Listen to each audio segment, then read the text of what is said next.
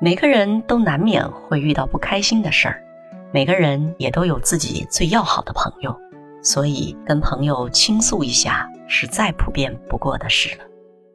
可是今天我要跟你聊的话题却是：为什么有时候越倾诉反而会越觉得郁闷呢？或许你也有过这样的经历，有的时候吧，心情特别不好，心里堵得很。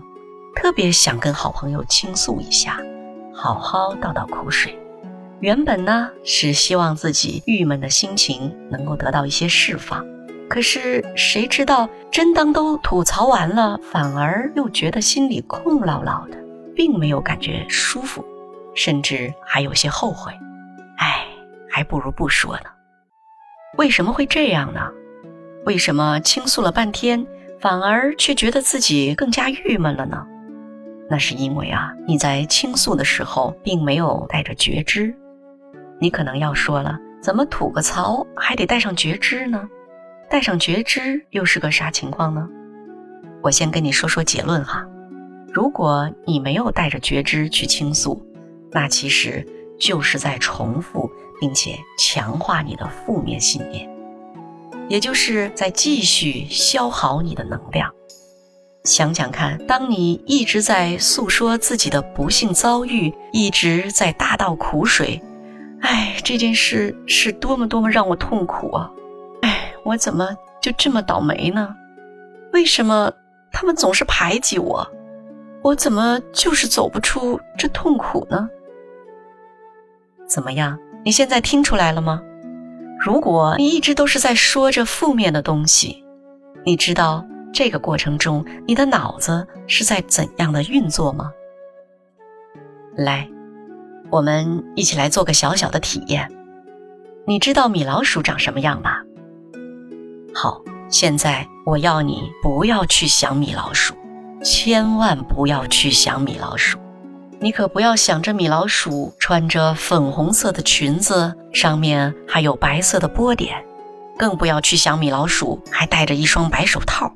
无论如何都不要去想米老鼠还穿着黑色的大头鞋，一定不要去想哦，米老鼠可有毒的，去想米老鼠会让人倒霉的，想米老鼠会让人痛苦不堪。总之，你要是去想米老鼠，那后果会不堪设想的。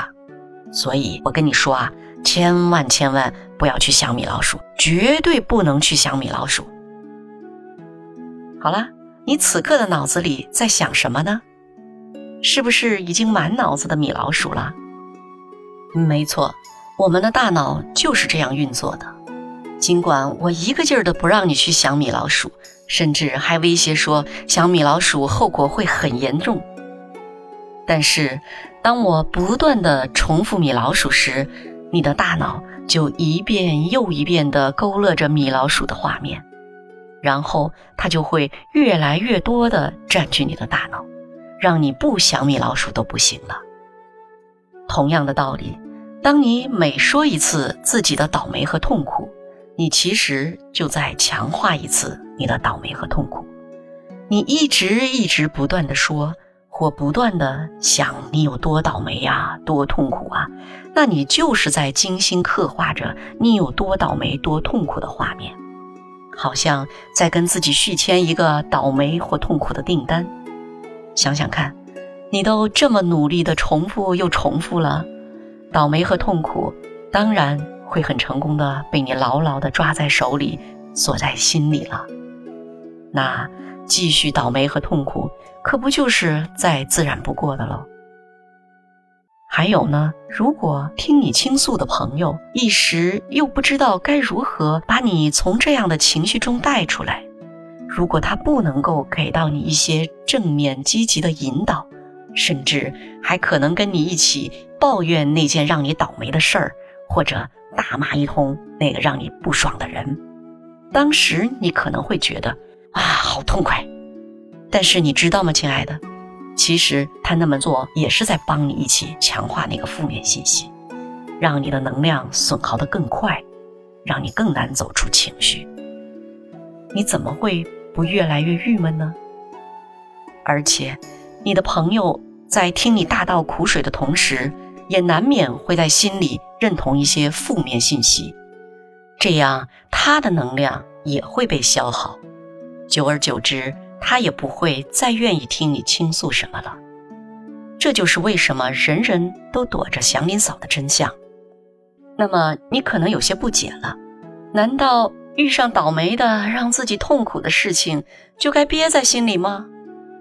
那当然不是了，自己硬憋着，或者有的人心里早已经翻江倒海了，表面上还硬是要做出心平似水的样子，那样对自己就更不好了。不仅越憋越郁闷，而且还会伤及身体的。可那又该怎么做才合适呢？好吧，现在我就来告诉你一个有效的自我管理情绪的方法。首先，第一步，你要先允许自己痛苦、难过或者是郁闷。毕竟我们都不是神仙圣人，有情绪反应是很正常的。不要排斥它，你越排斥就会越抓得紧，就像你不要想米老鼠那样。所以呢，一定要先去接纳自己当下的痛苦、难过或者郁闷的状态。然后，第二步，让自己好像是个旁观者一样去看看自己，试着去夸赞自己一下。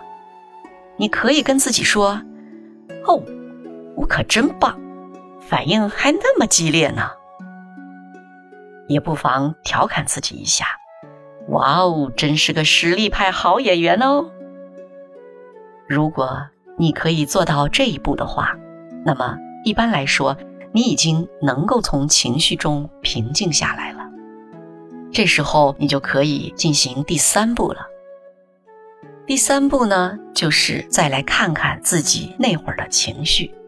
然后跟自己说：“哦，那可不是我，那只是个情绪。如果你还没觉察到自己已经跟情绪分离开来了，那你可以反复多说几次，让自己跟那个情绪分离。如果你已经感觉到自己可以跟那个情绪分开了，你能明显的觉知到你是你，情绪是情绪，那就可以进行第四步了。”第四步是跟自己说：“我决定放下那个情绪。”如果刚开始你觉得自己还不够娴熟，感觉好像还没有完全放下，那同样的，再多说几次：“我决定放下那个情绪。”要知道，情绪就像天上的云，你见过云会牢牢地固定在天上吗？所以啊，你一定能放下的。要是还不确定的话，你也可以再回到第三步，多做几次，再回来继续。很好，当你已经放下了情绪，你就恢复了理智。这时候，你就可以进行第五步了。第五步呢，是再来反观那件事、那个情况或是那个情景，看什么呢？一。是看自己在其中有哪些地方是可以改善的；二是看那件事对你有什么积极的意义。任何事情都有它的两面性，你仔细去想，就一定能想到它的积极意义。至少它让你又一次成功的平复并走出了情绪，对吧？让你又一次成功的摆脱了情绪对你的束缚。让你再一次从中得到了成长。只要你去想，你就能想到它对你来说积极的那一面。当你能够看到那个境遇的积极意义，这时候你对那件事以及那件事中的当事人，就会由衷的生发出一种感恩来。这就是人们常说的感恩那个伤害你的人。这可不只是字面的意思啊。而是你真真切切的从心底里升腾起了一股感恩之情。OK，恭喜你啊，已经把一件糟心的事儿变成了好事。当你的心境变了，事情也会随之而改变。你不再给自己续签糟心的订单，自然顺心的事儿也就会越来越多了。这个自我管理的工具，你可以大大方方的拿走，在你的日常生活和工作中去使用它。如果怕自己忘了的话，你可以收藏这期节目，有空就多听听。重点是有机会就要去用，越用呢，你会越娴熟。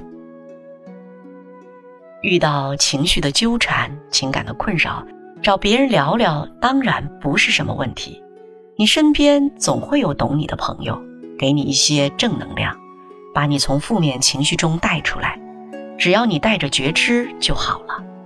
就像别人开车，当然可以捎带你一程，只要你知道自己想要去的地方。但是如果自己会开车，不是可以更加自由吗？想去哪儿就去哪儿，对吧？所以多学学自我生命管理技术没坏处。欢迎你常来坐坐，听我陪你聊聊。